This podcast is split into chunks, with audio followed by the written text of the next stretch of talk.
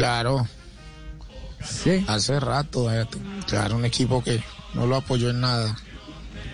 Ajá. Pero es que es difícil apoyar en esa situación, si es, si es cierto. No, pero es un, pues no, pero tiene es un jugador del club y el club lo tiene que apoyar. Y todo No, pero además es, el co- planeta además es lo- coherente. Es coherente. Es decir, si, si el club decide hasta que la justicia no determine nada, usted no va a jugar.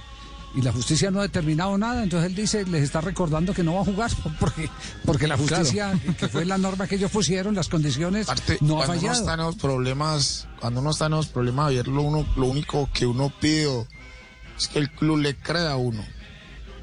Sí. O sea, uno necesita a alguien que lo, que lo apoye, que le crean y el club también le dio la espalda, como si fuera culpable. Entonces, por ahí me di cuenta porque hay alguien muy allegado a Villa que mantiene por aquí cerquita mi casa y me contaron que a esa muchacha y al abogado le tenían que dar 500 mil dólares. No sé si Juanjo sabe algo de eso.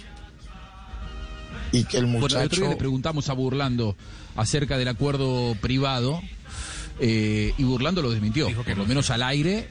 Lo que dijo el abogado de Daniela Cortés es que eso era una versión falsa, pero bueno, es lo que dijo el, el- Sí, el pero- abogado aquí pero, con nosotros claro, la semana pero, pasada. pero, A- Juanjo, pero, me- fíjese, pero fíjese otra cosa, fíjese otra cosa, burlando que antes decía que no eh, iban a permitir que se fuera eh, eh, del país a jugar a otro lado.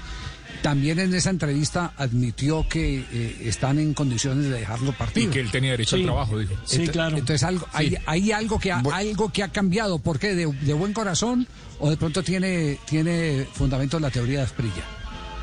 Esa es la pregunta. Yo, lo que yo escuché de Javier por acá, una persona muy seria, me contó hace días que le pidieron 500 mil dólares, tiene que entregarle a esa muchacha, Daniela, es que se llama ella, y, Sí. y son 250 mil dólares para él y 250 mil dólares para el abogado. Que Villa le pidió esa plata prestada al club, a Boca, y no se la quisieron prestar. Yo creo que también por ahí viene el enojo. Lo dejaron solo, ni siquiera le prestaron la plata y están ahí presionando porque él tiene que entregar esa plata de ese problema.